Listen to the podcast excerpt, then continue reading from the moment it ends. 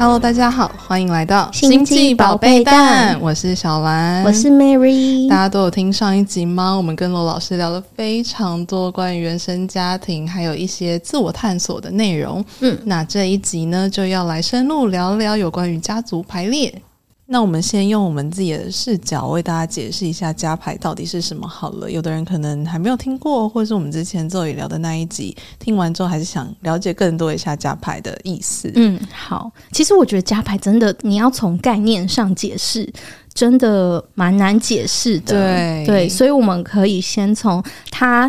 表面上看起来是怎么发生的？对，就是那个场景到底会长什么样子？好。好，大家可以想象，就是你站在一个，我想想啊，棋盘上面好了，嗯，然后假设今天有一个案主，嗯，那他一开始案主就是主角，对对，就是今天想要来排他的，就是加牌里面到底可以看出什么样系统或关系的那个人，嗯，那同场参与的会有代表，嗯，这个代表就会代表。他在家庭关系里，或者是他将要排的这个议题里面相关的人事物，所以这些代表其实不一定是他认识的人，对不对？对，对。OK，所以现场可能会有，比方说十到二十个其他的参与者，嗯，然后这些参与者也会一起参加这个活动，对。然后有些人可能会被那个案主选为做一些代表。有些人可能不会，就会在旁边一起看着这场活动的发生，这样子。嗯，没错。然后那个代表他有可能是这个案主的爸爸。妈妈、伴侣，或也有可能代表某一种情绪，我们不知道。嗯，所以一切就会在场上的时候看得更清楚。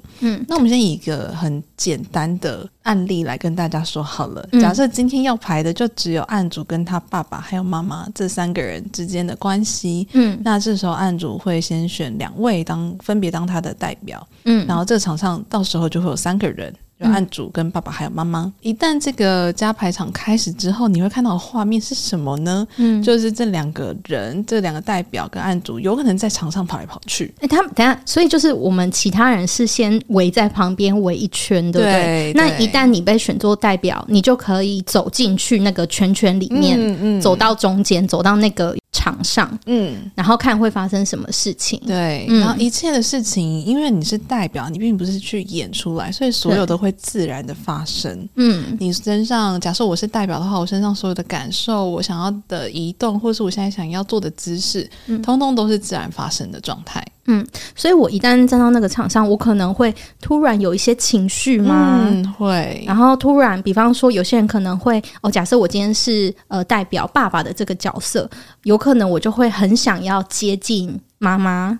或者我想要远离吗？对，或者是我想要远离他，就是毫无来由的，但是我就是想要这么做。嗯嗯，嗯，所以在这些角色他们一站上场之后，可能就会有一些情绪，或者是会有一些行动产生，包括他们想要站在场上的哪里，他们跟某其他代表的互动关系是怎么样？嗯，嗯，然后他们此时此刻。有什么样的情绪感受？对，嗯，然后这时候老师就会依照场上现在的那个动态的状况开始引导。哎，比如说爸爸好了，嗯，那你现在的感觉怎么样？嗯，你站在这个位置，你会想移动去那里吗？借这个过程去推导出更多可能没有看到的家庭关系，或在这家里面被隐藏起来的事情。OK，所以其实我觉得简单来说，就是透过。不同的代表，代表你可能呃家庭关系或是伴侣关系，把这个关系可能原本你没有看见的那个状态给展示出来，嗯、那可能就会你就会有一个新的发现。对，然后某些可能原本卡住的点，就可以有一些新的视角，嗯、看能不能突破这个卡住的点，或者是有一些还没有完成的事情，你可以在这个场上透过这个排列去完成。嗯嗯，好，我我觉得这个就是大概。呃，如果你是去参加一个家族排列、家庭排列，会看到的状态，对，那我觉得我们就是可以请老师讲一下这整件事情它的概念吗？对，或者是它的它到底是怎么运作的？背后的原理是什么？然后还有没有什么更多？不止我们刚刚讲这些内容。嗯嗯嗯，其实那个家族排列，它就是一个讯息能量的场。然后这个能量场其实就是从所有参与的人一起共同设定的一个能量场。嗯、当然啦、啊，嗯、那个排列师他是一个很重要的人物，嗯、所以很多人都学家族排列，但是每一个每一个排列场，它会有不一样的，就是每个人感受不一样，嗯、都是还是跟这个排列师他怎么样去看待，对对对对对，嗯、看待生命，还有看待这个排列这件事情是最有关系的。嗯。嗯，所以就是好像没有亲身去体验过的，我就是很难去。形容在那个能量场里面的感受，嗯，嗯，我觉得可以理解，因为对啊，完全当我们去体验过后，我们其实也很难跟别人讲，就是那到底是一个什么样的状态？对对。对，就只能讲哦，我自己经历经历到的是什么？嗯，嗯，然后甚至你听别人讲，还是会觉得哈，对，什么东西？很神奇。我觉得这件事好像没有一个标准答案，因为你在里面。经验到的历程，或是你遇上不同的排列师，都会不一样，会不一样。嗯，没有错，对，这就是呃，回应对应到我一开始讲的，这个世界它是每个人主观世界交织出来的一个能量场。嗯，嗯，所以这个就是大家常常讲说什么一切都是假的，你们现在懂了吗？那个假的意思是说，因为都是我们每个人主观世界所交织出来的现象场，它。不会有什么是绝对的对的，或者是真的。嗯，嗯，因为我们之前体验加牌的时候，都会有一些我们的疑问，对，或觉得就是特别神奇的地方。嗯，想说今天就可以请老师来帮我们解惑一下。对啊，我们刚刚也有聊一下，我真的到现在还是觉得最神奇的，就是因为加牌场是。有点像是一一个场域，然后当你作为那一个场的，不管是案主或是代表，你进到那个场之后，就一切会自然的发生。意思比较像是，嗯、呃，会有一个潜意识吗，在推着你，就会自然的走起来，或是你会自然的产生某种情绪。我可能很悲伤，或是我现在感觉身体好重哦，嗯、还是我会想在这个场里面跑来跑去。嗯、然后我应该体验了至少三到四次，我到现在还是觉得。完全不能理解这到底是怎么发生的。先讲好了，因为在排列场上是所有的成员跟排列师，他们是有一个我们有个共同的意愿，就是要进行一个家族排列嘛。嗯，所以他是被设定的，他就是要做家族排列。哦，所以那重点就两个人物，一个就是排列师跟案主。对，其实也是被设定了嘛。啊，所以案主去选代表，就是他的设定嘛。对，所以这个能量其实就连接出去了。他的爸爸，嗯、他的妈妈就有这一个设定，嗯，所以代表上去的时候，站在他的父亲的位置跟他母亲的位置上面，他就同时有那个共同的议题会被共振，嗯、所以就在这一个场里面，今天最需要被揭露的，或最需要被看见的，他会有一个自然的呈现。比较有经验，或者是曾经参加过比较多次加牌的那个能量场，它的那个推进的速度。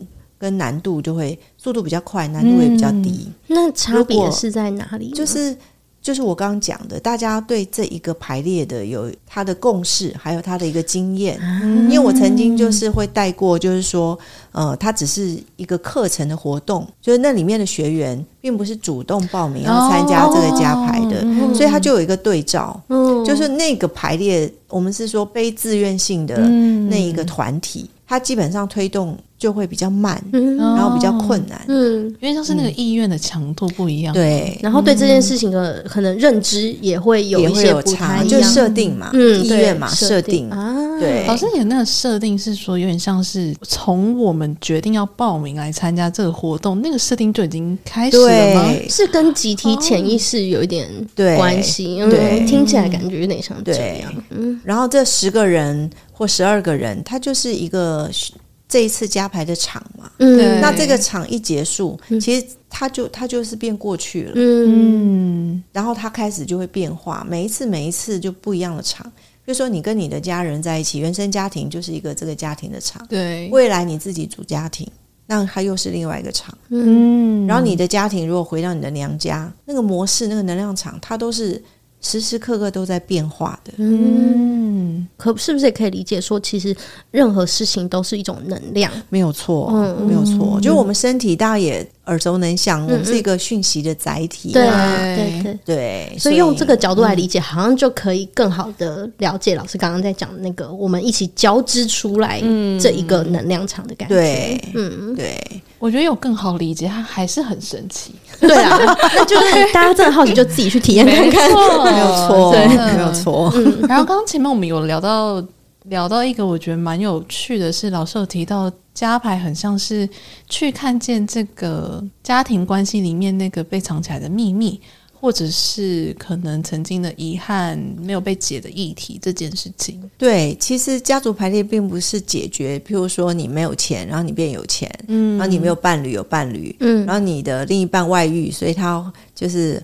回到你身边，嗯，完全不是一个解决问题的一个概念，嗯，它其实是一个呃，重新看见在关系里面潜在的那个动力，这个连接的模式，嗯，或者是他曾经有一个秘密，有一个议题，一直都没有被看见，就是当事人都没有觉察到，其实他们里面有一个潜藏的秘密，或者是有一个议题，嗯，那一旦这个议题它被揭露之后。这一组关系里面的动力模式，它就是连接的模式，它就改变了嘛。嗯，所以它会改变，嗯、但是改变成什么样子，嗯，不一定。那那个那个秘密或者是议题，通常会是像是什么什么样的东西？呃、我我刚刚想到疾病，我觉得用疾病来讲就会比较清楚。嗯、譬如说，他可能会得癌症，嗯、好，就是我们就举例癌症，癌症在心理学的层次上面，一定是跟负面情绪有关。嗯，哦。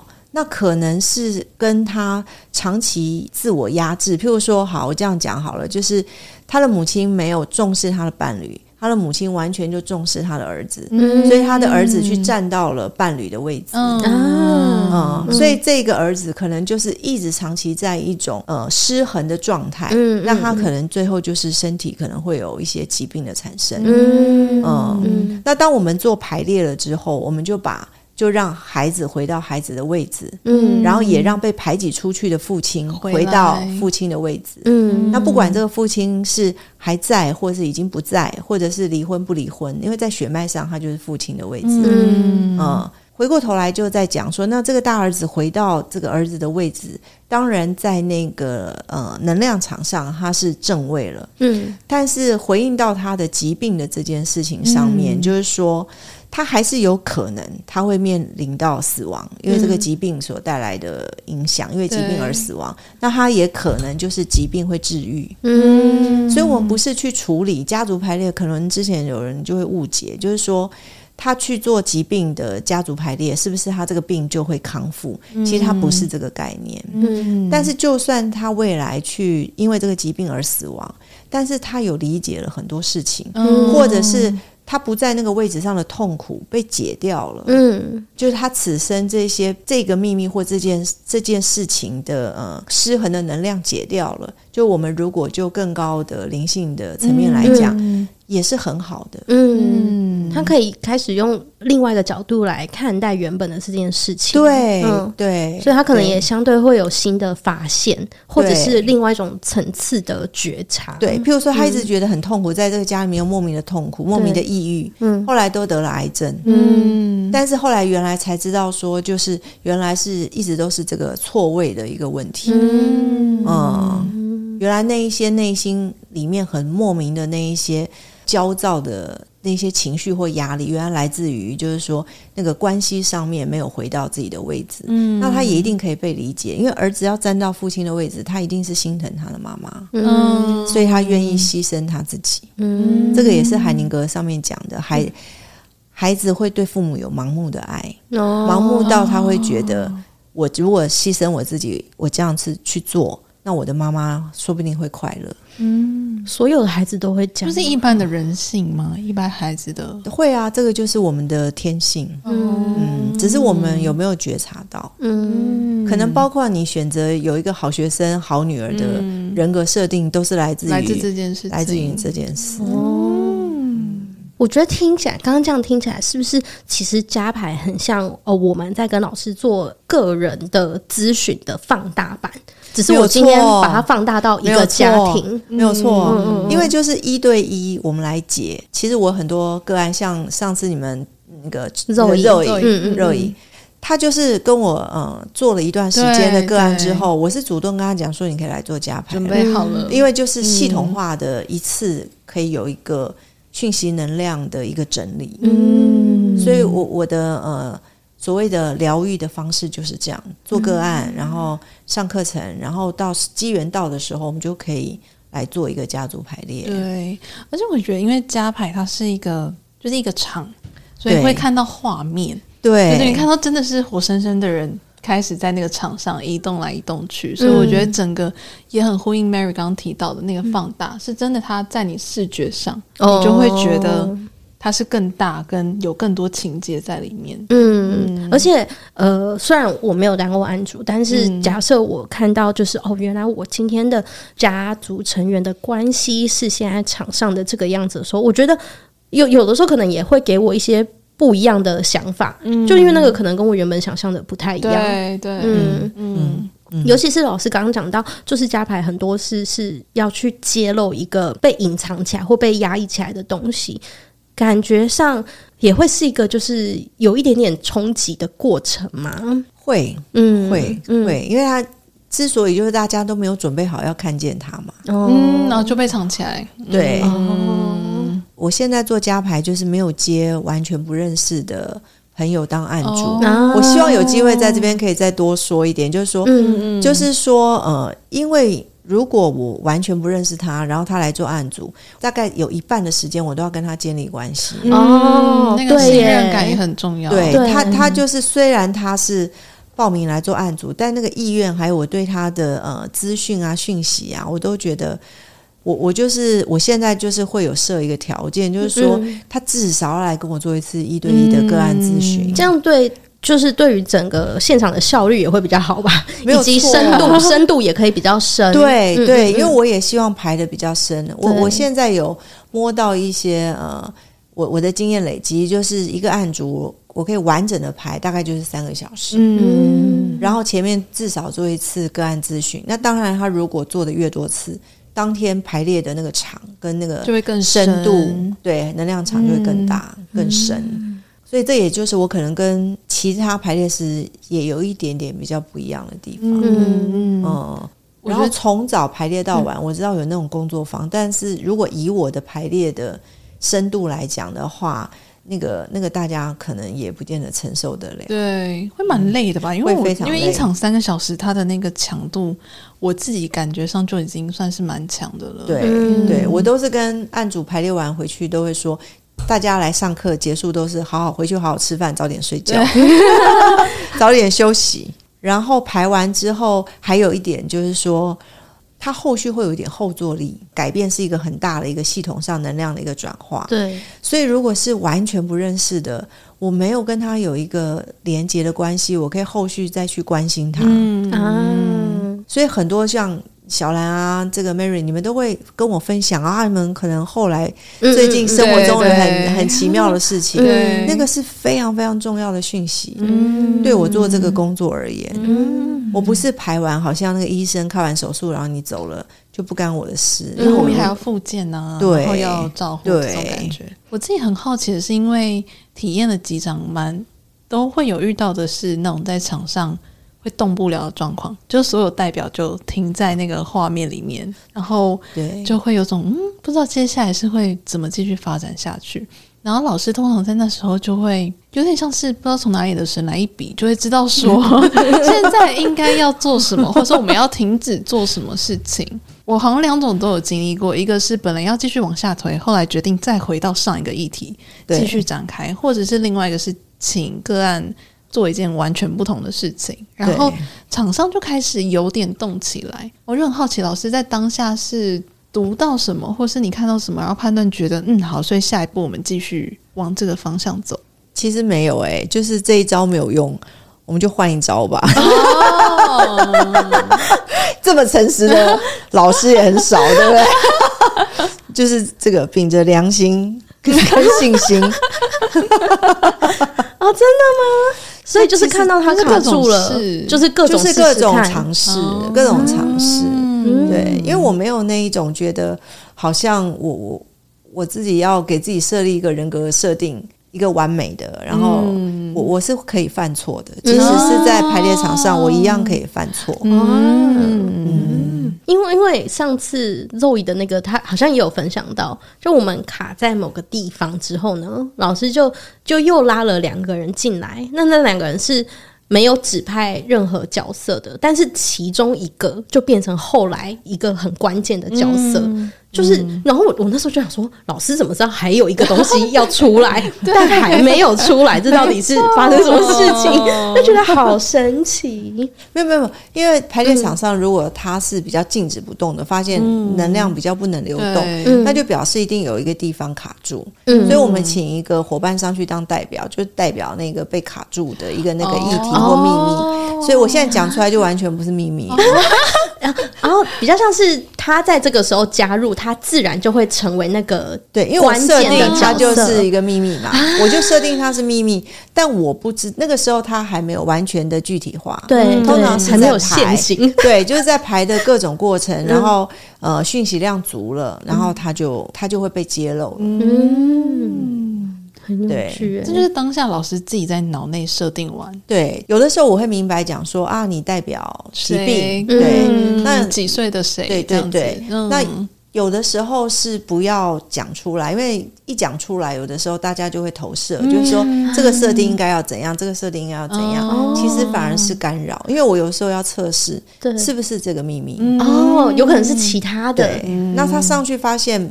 不是重要，没有影响，那就表示不是。嗯嗯、排在排列上也很重要，因为这就删去法。对，你就要退场。对，你就要删去说，呃，那对他来讲重要的影响的因素或经验是什么？嗯、那不重要的，我就知道，那我就这个地方就不用琢磨了。嗯，哦、这样讲其实就觉得哦，蛮科学的，对，蛮有逻辑，蛮有逻辑，就蛮科学的。其实是啊，嗯、所以。呃，譬如说我我开这个排列师培训班的课程，完全就是在分享我是怎么样这一种人际推理跟系统化的思考在排列上的一些，我要分享，我要教的是这个，而不是系统，而且不是教技术，因为技术其实坊间有书嘛，嗯，这些技术这些方法都写在书上了，大家都知道，但问题是什么时机点去用？它一定有一个前后脉络的逻辑，嗯，就非常实物经验的分享，是是是，也不是随便乱用。但一开始新手的排列师一定都是尽量去测试，嗯，对。可是即使是新手的排列师，是不是也会有比较适合他的状态的个案或者是场？没有啊，因为这个场就是排列师创造出来的。然后如果说，哦也也会有，譬如说难度比较高的案个案会啊，譬如说他是嗯，癌症第三期、第四期，他要做一个疾病的这一个排列场，嗯，那可能新手的排列师就不太适合。嗯，老师，你之所以会说这类是难度比较高的原因，是因为，是因为大家对疾病的投射是比较沉重。哦。比较黑暗，就是比较沉重的，比较是负面的定义，所以还是回归到每个人对这件事情的认知上。对，假设我们对他的认知是很轻松的，它就会变成一个比较轻松的东西嘛。你看，这个就是新手排列师。哎，我我不是排列师，完美示范，非常好，非常好。就是就是说，因为疾病这个东西，你又不能用一种你所谓轻松的态度，就是说他一定要让。来参与的人，他觉得你是有一个经验的，嗯、或你是有生命厚度的，至少你是比较有经验的。那在这个排列场上，大家才会比较有安全感，嗯、心里才会稳定。嗯、倒也真的不是说新手排列师好像就没有能力，嗯嗯嗯，他真的就是一般人。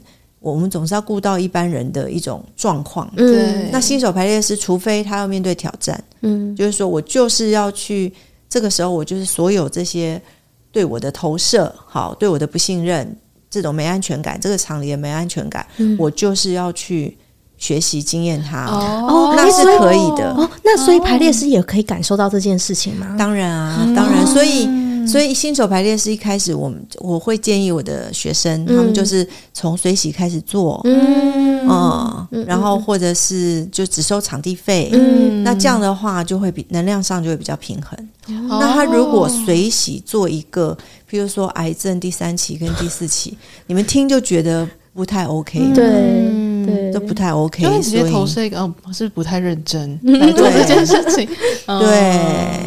或者是癌症，它其实要排的场很大，但是水洗它可能，我我会觉得这个就失衡了。嗯，除非你是做公益嘛，嗯，你做公益，你你设定是公益场，那当有当然又另当别论。嗯，所以这又是回过头来，就是说，是我们共同这所有参与的人的设定决定了这个讯息能量场。嗯，那那会不会有一些状况是，当今天大家都哦出现在这个场时候，老师觉得哎，不太状态对，好像跟原本想的不太一样，或者是怎么样？会啊，当然会啊。那这时候。怎么办？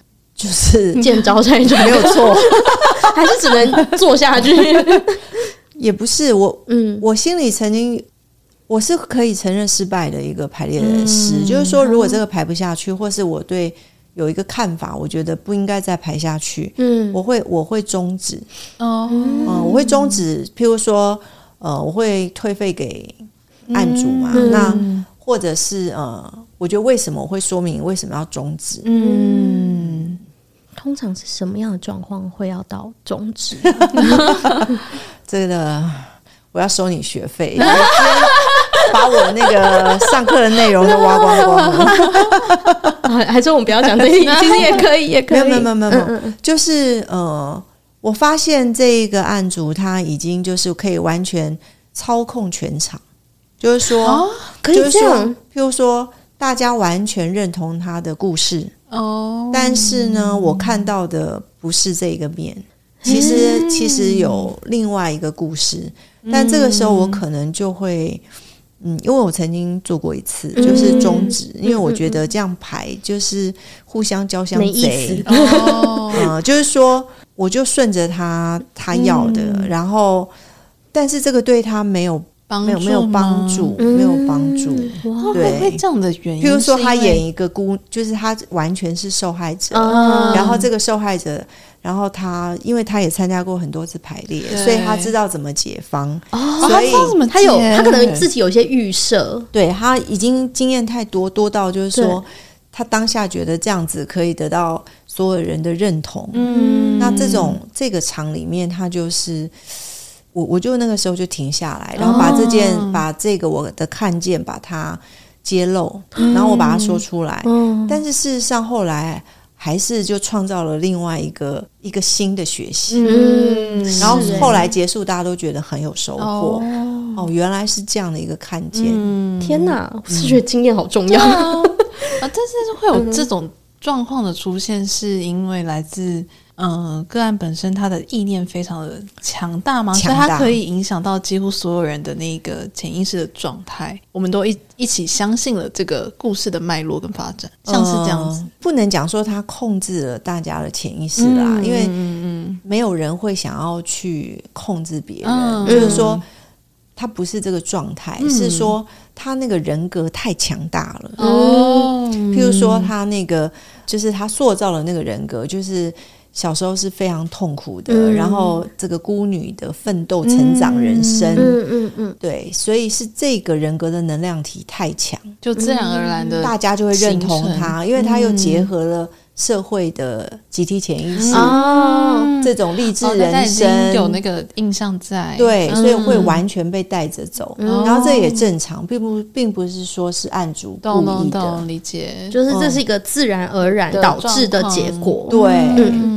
了解，像这样的一种人格设定，就是我讲的，就是越王勾践。这个我在一破，那哦，原来有很多的中毒城市或者阴影，它真的是藏在很多我们看起来很正向的那个生命故事里面。嗯，然后但是案主一直被这一种生命的模式、这种文本给受苦，嗯，因为他就觉得他必须要坚强。嗯。嗯，或是他就是有很大的痛苦，嗯，然后他无法去松动，嗯，或是调整他看他生命故事或看他身边的人的那个角度，嗯，所以有的时候太成功就是太励志、太善良，嗯，太好好先生、好好小姐，嗯、是难度很高的案主。哦，哇，嗯、因为他从这个角色里面也获益了很多。很多，嗯、无法动弹。因为一旦动弹，就表示他过往所获得的或他的成就感，通通要被松动。对，很可怕，对不对？这个才是。所以我为什么会鼓励你们？就是说，你们有一些什么小小坏坏的那些心眼啊，就去吧，就去吧，因为要不然走到很偏很偏，要回头很困难。嗯，难度高，不能讲很困难，就难度高。嗯嗯，我我其实是不忍心，就是说要走到那个地方去，对，然后硬要。你要用个颈很，他很痛苦，我们也心疼。嗯，因为他的苦，就是因为他太成功，他人太好，太善良。你说这怎么办呢？嗯，哦、真的哎，他人生的限制就是在他太完美。嗯，哇，所以他希望人生能突破，能够能够那个进阶，就得打破他千辛万苦所创造出来的完美，嗯，他的这种成就感，对，你看这是多难的事，而且这样就真的感觉上哦，大家都有自己要学习的课题，对，对没错，没错，你是不是就比较不会想要去跟人家比较了？哦，对，平衡又更平衡，是不是更平衡？对啊。嗯就真的，我们都是来学习的，体验的，对，对，没错。